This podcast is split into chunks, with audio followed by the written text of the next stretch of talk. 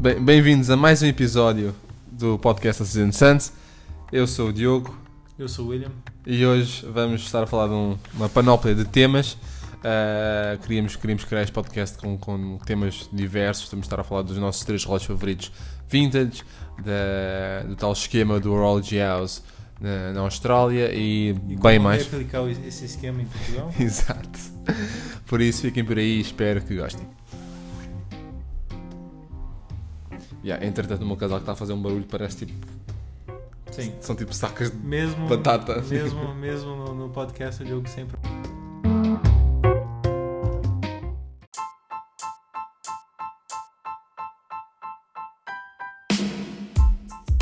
A Season Sons Modern and Vintage Watches.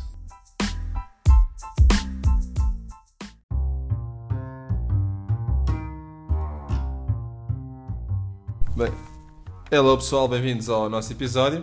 Uh, tínhamos dito que íamos fazer uma seleção de três relógios vintage, na verdade são três relógios vintage Rolex. Estivemos a pesquisar, já estive na terceira tentativa de fazer este podcast, não está fácil. Uh, William, queres começar tu? Estás-te aí irritante? Diz lá.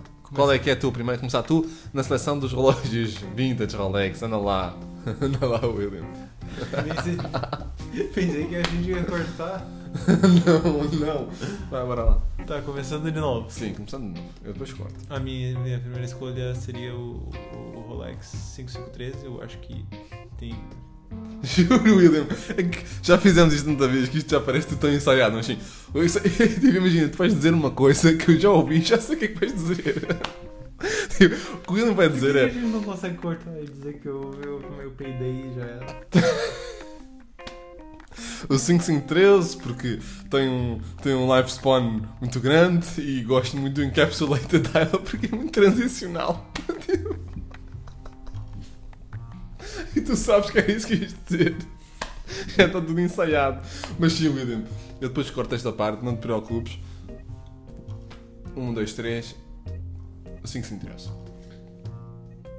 Em primeiro lugar, eu gostaria de escolher o 5513. Eu acho que é um relógio bastante interessante e tem lugar em toda a coleção, principalmente uma coleção de Rolex Vintage. É, dá para fazer uma coleção deles. Sim, dá pra fazer uma coleção só de 5513, mas é, tem, tem muita variedade mesmo. Tem desde os, os primeiros ah, Underline, uh, Pony Crown Guard, Uhum. o- até os, os, Sim, são- é muito fixe, é no os Encapsulated. Dials.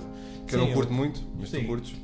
E Sim, eu gosto dos No Day, tem um mostrador ah, muito simétrico. Yeah. E é um relógio, é o verdadeiro tool watch. E como é duas linhas, também é bacana. Sim. É. É diferente do 5512. Sim. Eu, eu, eu acho, pelo menos. E, mas tu, pronto, tu gostas dos tradicionais uh, encapsulated já, né? Sim. Acho eu, eu, eu, por acaso também gosto. Por exemplo, imagina, se estivermos a escolher entre um 1460 encapsulated, também, bem, só, sem olharmos a dinheiro, eu ia para um 5513 encapsulated. Aí ia. Uh, mas espera, os 5513 encapsulated têm plexi ainda? Sim. Isso é muito fixe, mano. Curto. Lá está, como tu dizes, é tal transicional. Só não gosto do encapsulated, mas se tivesse aqui de escolher, acho que ia para esse.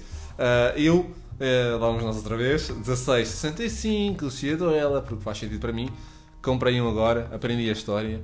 Gostava de ter um single red antes Comprou de. um de 665 Não, não, comprei um. Comprei um Lucia Nossa. Doela, 16600. O William já. O quê? É Diogo. sério, Diogo? O jogo tá ostentando. hoje. Não, não, não. Não, mas eh, da, da história que tenho vindo a estudar e é um, é um- lá está, é, eu acho que é aqui que aprendemos que é mesmo é tão mais fácil aprender sobre um relógio quando atualmente estamos a pesquisar para comprar e, e porque é um, é um modelo que logo desde aí nos interessa, tem, temos interesse em saber mais sobre ele.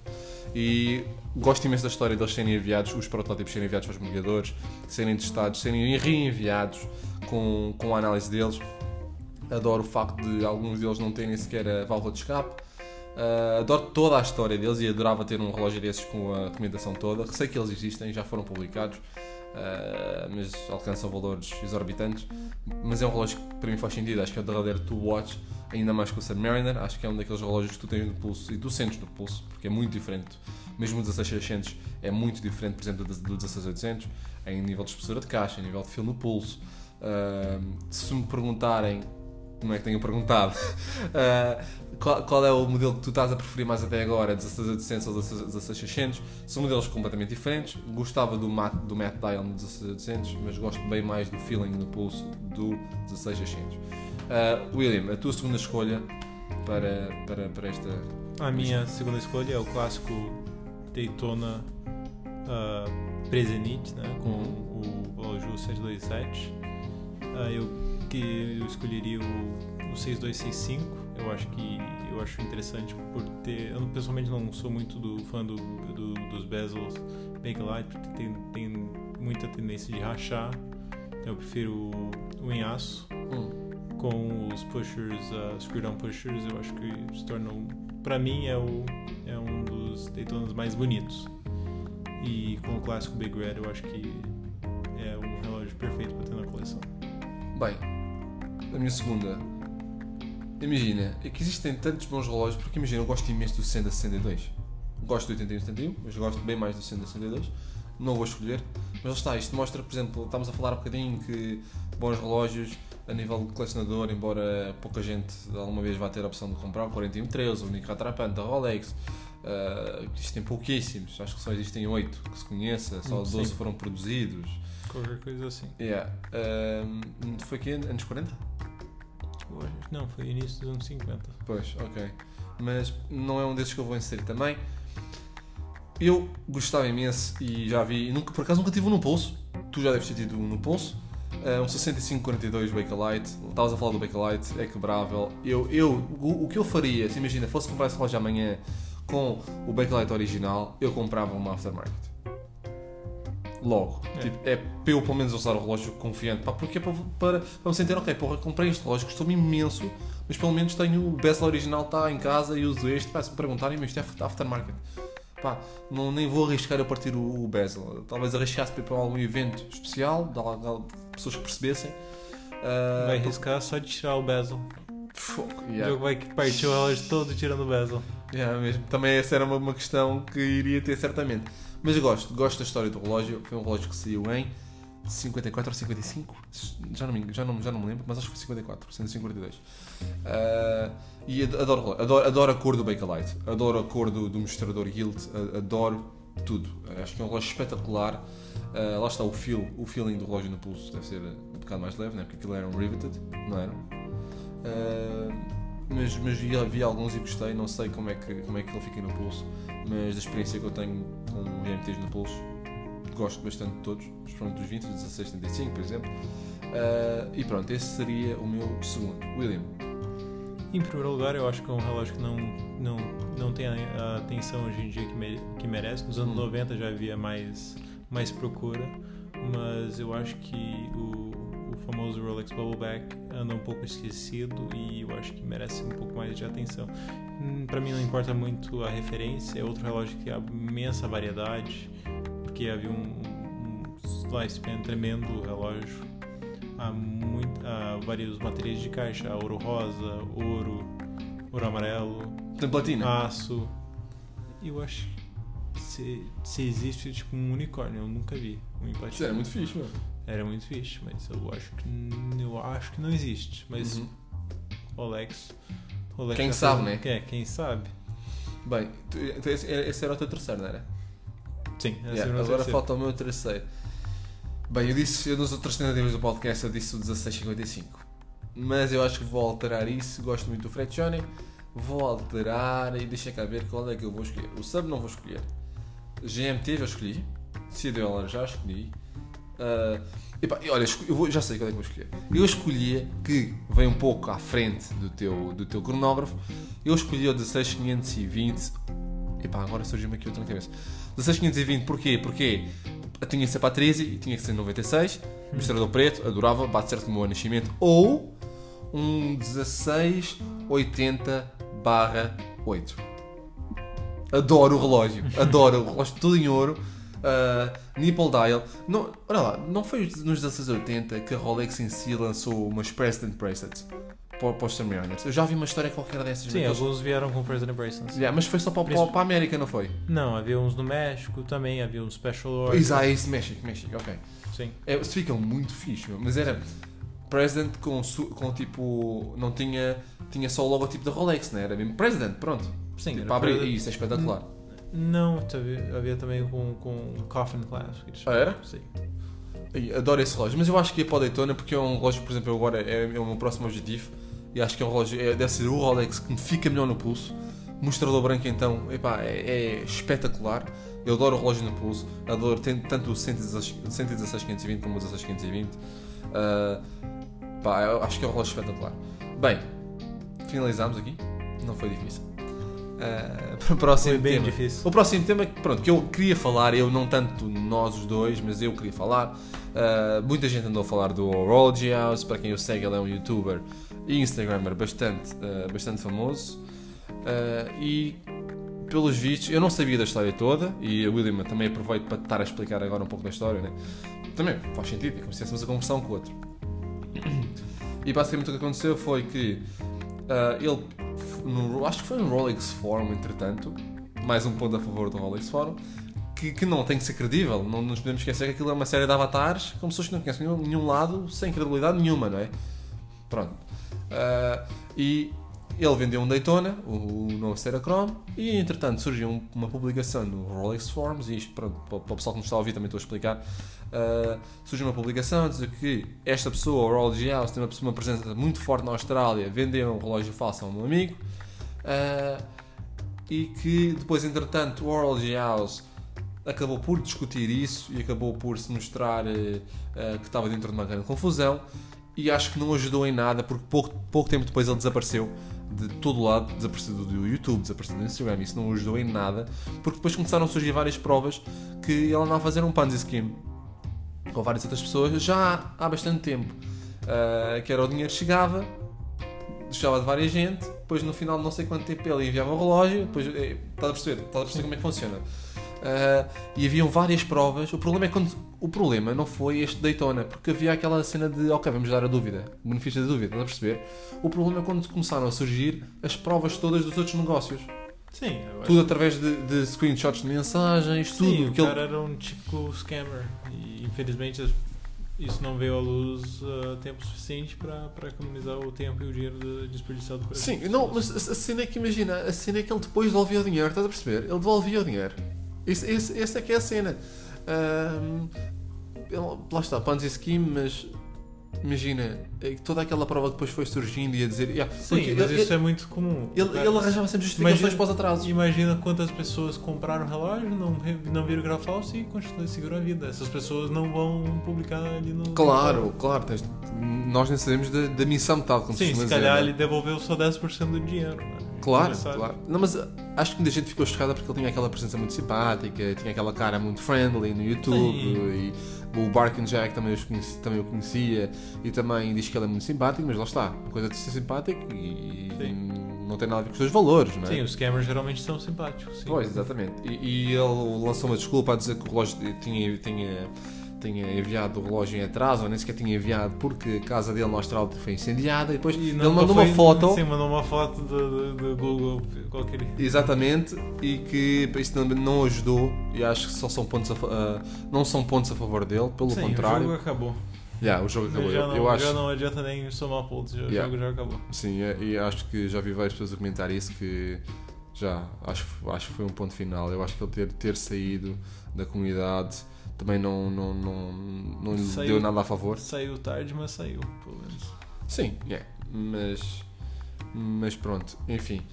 Ah, pá, mas concluindo aqui o tema, eu acho que lá está, esses, esses fóruns também é preciso ter bastante cuidado e eu também sinto bastante isso quando, por exemplo, ando ando a tentar ir buscar algum material para estudar ou, ou para, para aprender, que é falta de sítios de confiança, não é? Visto que a Rolex não divulga nada, é falta de sítios de confiança ah, para ir aprender coisas, não é? Porque tu não consegues encontrar em, em quase lado nenhum, certo? Sim, mas o Rolex Forum é, um, é, um, é uma ferramenta tremenda, mas tem que fazer o teu próprio tema de casa. Muito, muito, muito rápido, muito rápido. E agora outro tema, antes que me esqueça do, deste tema que eu ia falar. Ah, William, estávamos a falar há bocadinho de pessoas que compram relógios só como investimento. E como, porque eu vi hoje, vi hoje um podcast do, da Watchbox, onde eles discutiam, muito indignados, ah, que agora já ninguém compra relógios porque gostam, mas como investimento. E tu disseste uma coisa com bastante razão. O que é que foi? Quem são essas pessoas? Cadê elas? Eu acho que ninguém, ninguém, ninguém compra um relógio como por investimento. Rara, raramente pessoas compram um relógio como por investimento. mas o que acontece é uma coisa muito normal. Todo mundo, e eu acho que tem, tem um pouco de razão, querem saber quanto que eles vão perder. Se você, se você vai comprar um relógio, ou um carro, desculpa, que é um grande, é um grande gasto, é, faz sentido saber a desvalorização desse carro. Eu acho que faz total sentido. Eu acho que como tanto no carro, tanto no relógio, a pessoa tem o direito de saber Eu não percebo uma coisa. o que, que, tá acontecendo, o que, que vai acontecer com o dinheiro dela. Tens toda a razão e acho que as pessoas estão a ser demasiado. ah, Preocupam-se demasiado com o que, é- com o que é que anda a acontecer com os outros de um ponto de vista de. Imagina, se eu vejo alguém, pá, a pessoa comprou um relógio só para investimento, mas o que é que isso tem? Tipo, não quer dizer que a pessoa não gosta de relógios. A pessoa, toda a gente aqui, eu acho que toda a gente no mundo gosta de dinheiro ao Você- ponto. Sim, você gastou um certo dinheiro nesse, nesse seu uh, Sea Dweller. Sim. Ou você gostaria de perder todo esse dinheiro? Não, claro que não. Mudaria a maneira. Claro, Você claro. compraria esse relógio se, se esse dinheiro fosse pro lixo?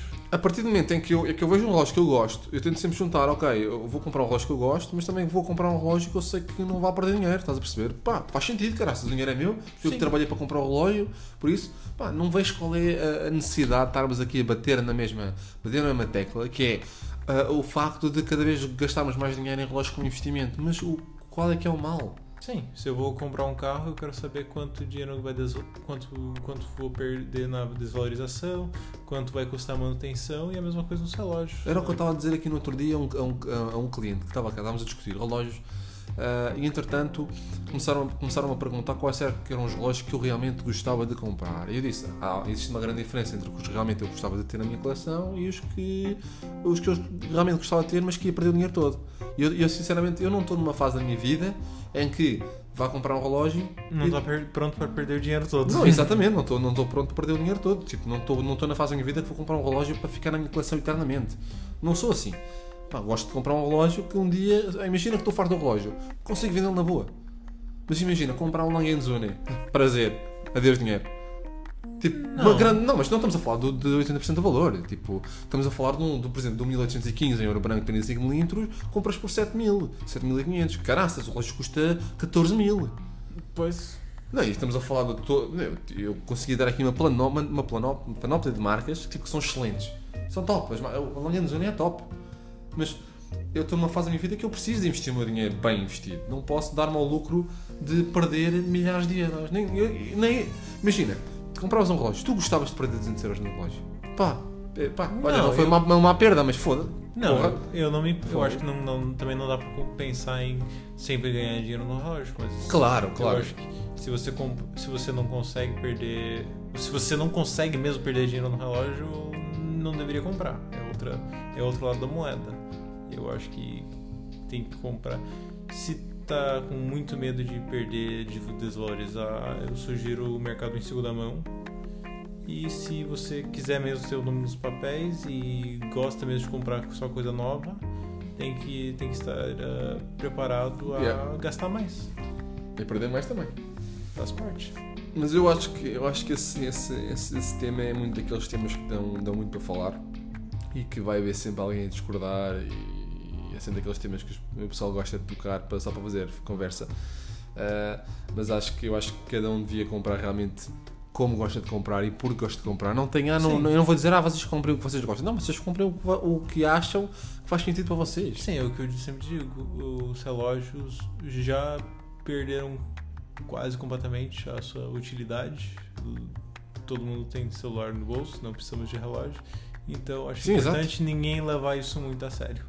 Eu, por acaso, esse- vamos entrar aqui já noutro tema, que eu, por acaso, sou uma daquelas pessoas que eu farto de olhar para o relógio.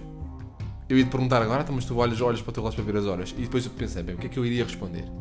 Pensei assim, o que é que eu iria responder se me fizessem essa pergunta?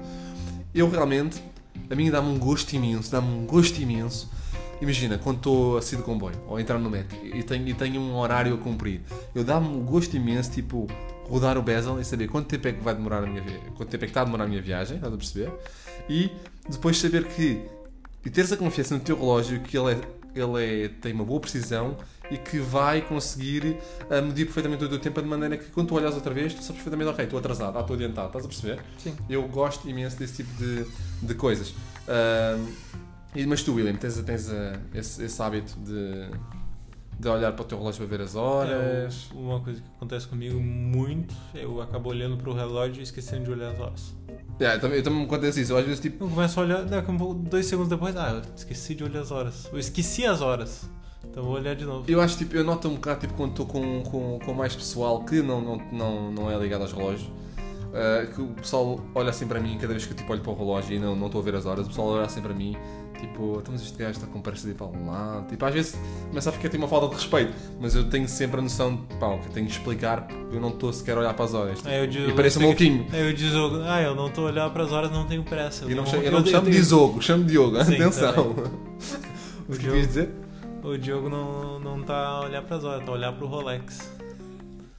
Yeah, É sabes que eu tenho mais relógios além de Rolex, certo? não sei se sabes, mas. mas All flex. é, é, sim, Terminando com esse flex. Não. terminar, terminar o caraça, não vamos terminar ainda, meu amigo. Mas por, acaso, por acaso já estamos em 20 minutos de, de, de podcast. Mas para finalizar, eu por acaso sou um relógio. eu Sou um relógio. Por acaso sou, sou uma pessoa que dá valor aos relógios e que gosto de lhe pôr alguma utilidade ainda. Embora eu já não tenha, gosto de sentir que eles ainda têm alguma utilidade. Gosto de sentir É. que eles fazem parte da minha vida e que fazem sentido. Eu vou vida. acreditar nisso quando o Diogo levar o Ciduela pra água. Pois. não, mas por acaso era algo que eu queria fazer. Eu queria, mas eu queria primeiro fazer o teste de estanquicidade primeiro e depois. Porque isso é uma coisa que eu sempre quis fazer. é? Por exemplo, no 16800 não o fiz.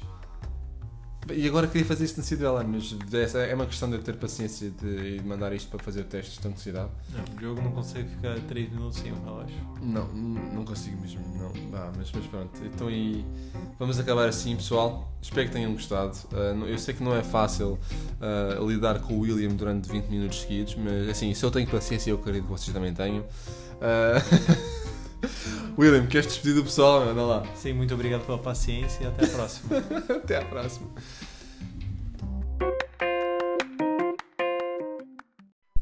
Olá a todos, bem-vindos ao episódio da Season Sands mais uma vez. Ah, eu estou aqui na loja com o William e, E com o e Diogo, com o Diogo. Estou na loja com o William e com o Diogo. Por acaso o Diogo